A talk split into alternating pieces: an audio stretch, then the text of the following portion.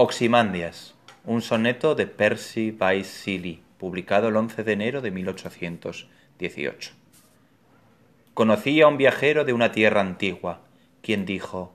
Dos enormes piernas pétreas sin su tronco se yerguen en el desierto. A su lado, en la arena semi-hundido, yace un rostro hecho pedazos, cuyo ceño y mueca en la boca y desdén de frío dominio